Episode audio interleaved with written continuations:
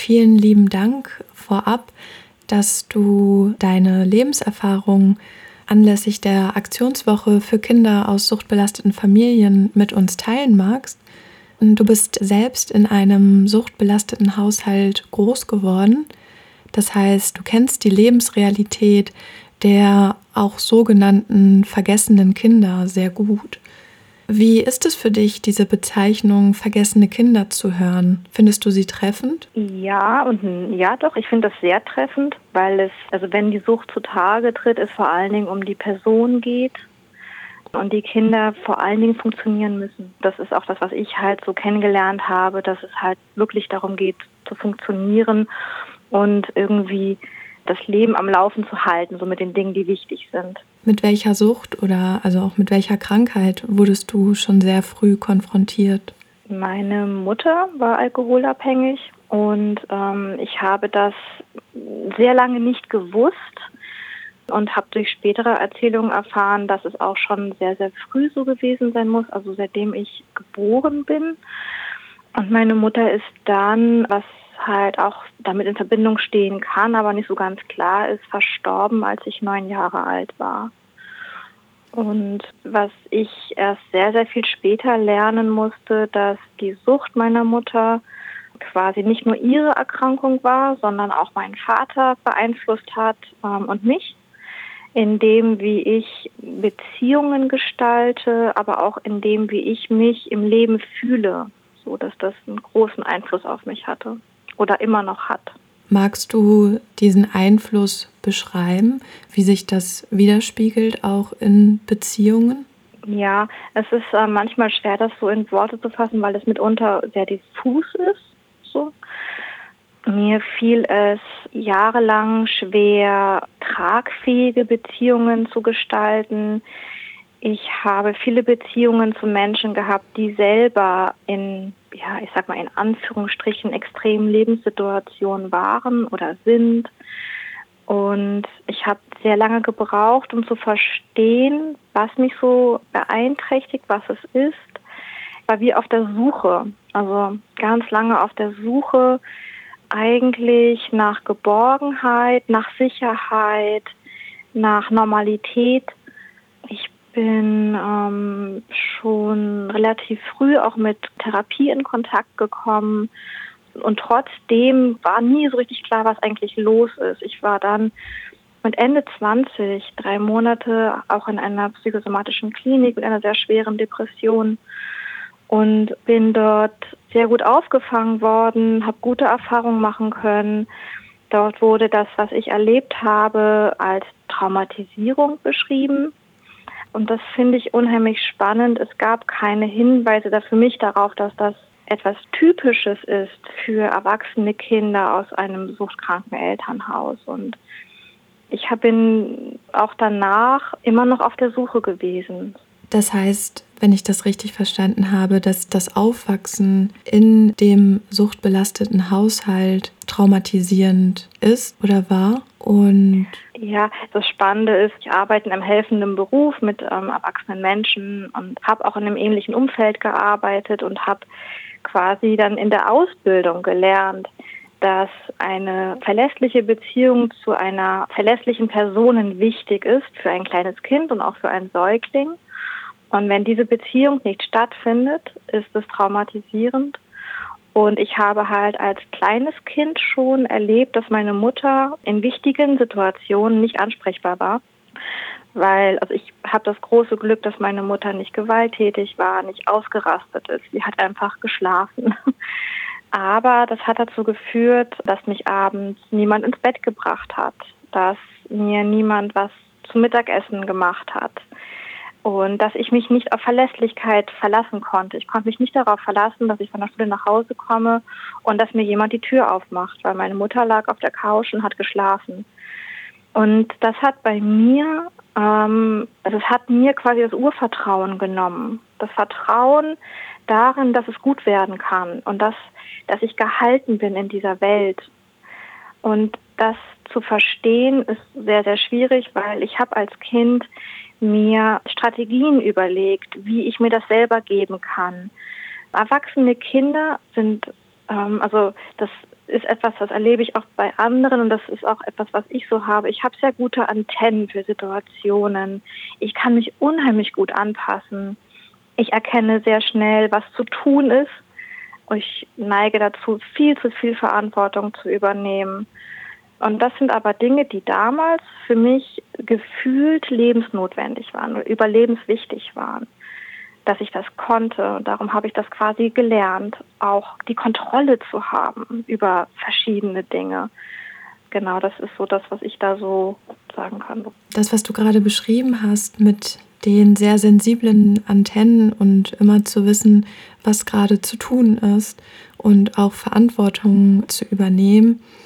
Es fiel in letzter Zeit immer mal wieder der Begriff der Parentifizierung, dass Kinder die Verantwortung für ihre Eltern auch übernehmen. Ich frage mich da, welche Rolle dabei auch Scham spielt. Eine ganz große Rolle. Ich habe selber als Kind gelernt, dass Alkoholiker asoziale Menschen sind.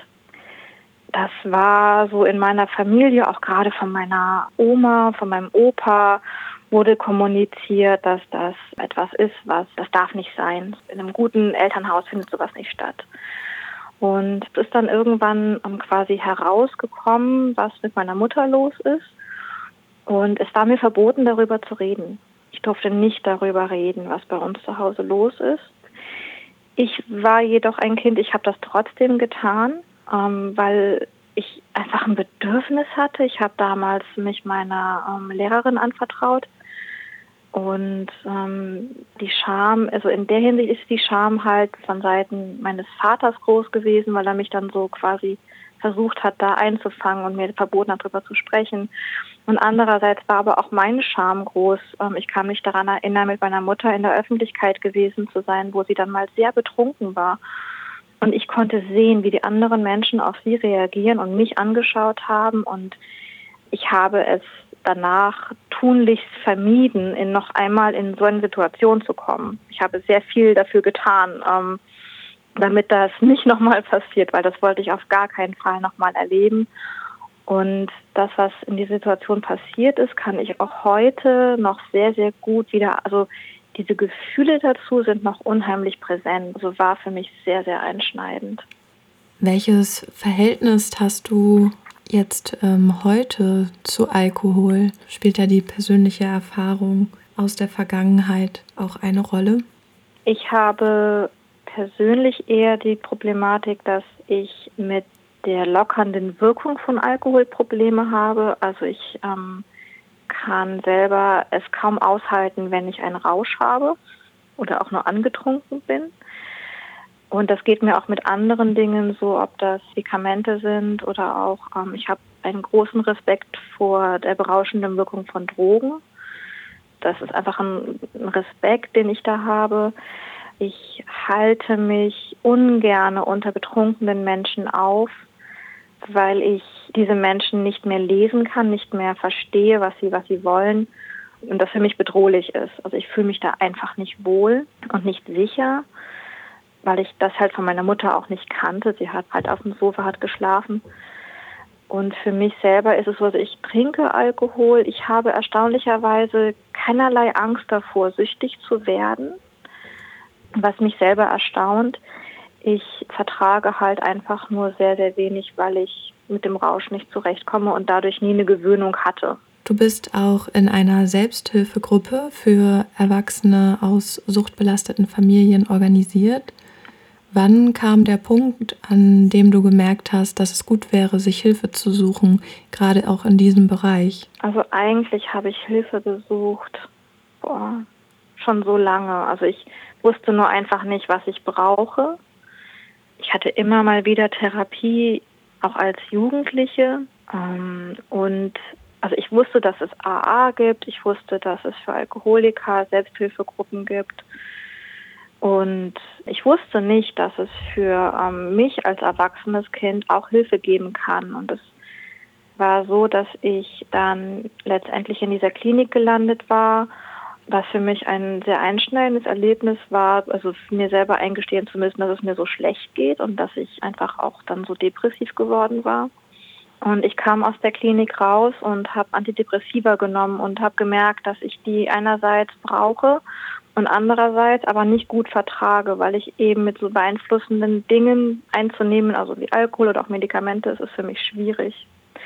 Und ich habe ein Hörbuch gehört. In dem Hörbuch ging es unter anderem um äh, diese AA-Gruppen. Und ich bin richtig wütend geworden, weil ich dachte so, Mano, für diese Menschen gibt es Hilfe und für mich nicht. Das kann ja wohl nicht wahr sein. Und ich bin dann eher wirklich durch Zufall in so eine Gruppe gekommen. Ich habe damals an einem sehr, sehr kleinen Ort gelebt und es ist gar nicht so selbstverständlich, dass es an so kleinen Orten Gruppen für erwachsene Kinder gibt. Und ich bin da hingegangen und habe mich so zu Hause gefühlt und habe das Gefühl gehabt, das erste Mal unter Menschen zu sein, die verstehen können, wie ich mich fühle und die verstehen können, was bei mir los ist und die mich nicht wegschicken und sagen, hey, das ist uns jetzt aber zu viel, damit können wir nicht umgehen, geh bitte woanders hin. Wie kann ich mir so eine Selbsthilfegruppe vorstellen? Also gibt es da eine anleitende Person oder wie ist das so organisiert und strukturiert? Die Gruppe, in die ich gehe, heißt ähm, Alanon und die ist angelehnt an die an die zwölf Schritte Gruppen von AA und wir haben im Grunde das gleiche Konzept mit den zwölf Schritten und den zwölf Traditionen und so weiter. Und es gibt ähm, in den meisten Gruppen einen ähm, Meetingsleitfaden. Und ja, was vielleicht wichtig ist, in den Alanon-Gruppen, also es gehen nur Menschen hin, die auch selbst betroffen sind. Es sei denn, es ist ein offenes Meeting, dann ist es ein bisschen was anderes. Also es gibt niemanden, der ähm, alleine verantwortlich ist für eine Gruppe. Die, die Gruppe trägt sich in sich selber und jeder kann einen Dienst übernehmen. Ähm, manche Sachen wechseln auch von Mal zu Mal. Und eine Gruppe trifft sich meistens einmal die Woche, aber ich persönlich bin meistens, also bevor wir dieses Virus hatten, zu zwei bis drei Gruppen pro Woche gegangen an verschiedene Orte. Das ist durchaus möglich und es ist keine feste Mitgliedschaft. Also ich muss da nicht hingehen. Ich kann woanders hingehen. Ich muss mich nicht anmelden. Ich darf einfach kommen. Und wenn ich da bin, darf ich mich da auch einfach hinsetzen und zuhören. Ich muss nichts sagen. Genau. Was hat sich seither für dich durch die Selbsthilfegruppe verändert? Ich habe einen festen Kern bekommen. Das hat sich damals für mich ganz spannend angefühlt. Ich hatte das Gefühl, bevor ich in die Klinik gegangen bin, dass ich keinen festen Kern habe für meine Emotionen, dass ich damals in der Depression, dass ich so emotional total durchrauschen kann und keinen Halt finde. Und diesen Halt habe ich danach für kurze Zeit in den Antidepressiva finden können. Und dann musste ich die ausschleichen und ich habe gespürt, wie sich wieder etwas in mir aufgelöst hat und ich diese Festigkeit in mir nicht hatte. Und seitdem ich in die Gruppen gehe, ist diese Festigkeit wieder entstanden. Und ja, ich würde sagen, ich habe auch wieder mehr Urvertrauen gewonnen darin, dass, dass die Dinge gut werden können. Und ich bin jetzt Mitte 30 und ich bin jetzt seit zwei Jahren in einer festen Beziehung und das ist die erste Beziehung in meinem Leben, wo ich das Gefühl habe, dass es wirklich funktioniert und dass sie gesund ist. Also diese Beziehungsfähigkeit, das ist das, was ich definitiv in dieser Gruppe gelernt habe. Und ich habe mich jahrelang so alleingelassen und verloren gefühlt mit meinen Emotionen und ich wusste nie so richtig, wohin damit. Und ich habe halt in diesen Gruppen einen Ort gefunden, wo ich damit hin kann und wo ich auch Antworten finde für mich, die funktionieren.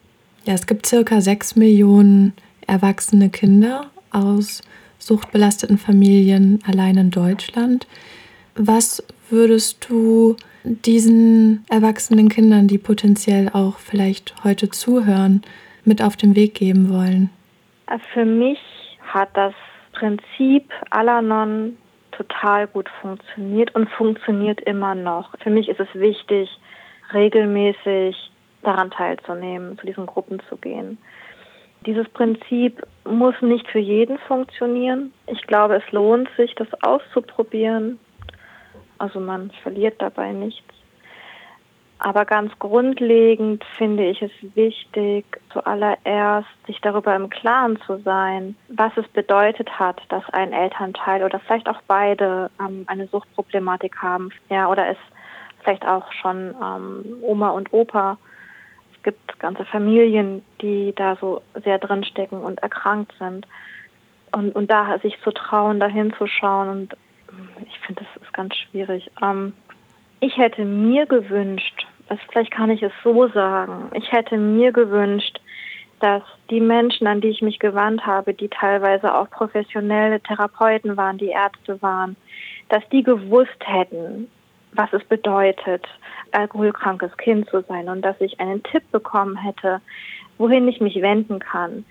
Dass ich zwölf Wochen in einer Klinik gewesen bin und in der ich wirklich sehr, sehr gut behandelt wurde und sehr, sehr herzlich, sehr wertschätzend wurde mit mir umgegangen. Aber keiner konnte mir sagen, hey, das und das ist mit dir los und da und da kannst du hingehen. Und ich habe mich als, als Kind schon an meine Lehrerin gewandt und ich hätte das mir schon so viel eher gewünscht, weil ich habe, das waren harte Jahre mit mir selber, irgendwie so ähm, das auszuhalten, mit mir selber so zu sein.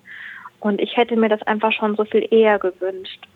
Und ich hätte mir auch gewünscht, dass ich mehr Chancen gehabt hätte, schneller an diese Gruppe heranzukommen. Ich habe das ja irgendwie wie durch einen Zufall gefunden das ist das, was ich mir für andere wünschen würde, dass es einfacher geht und dass es, dass es nicht, nicht so versteckt ist.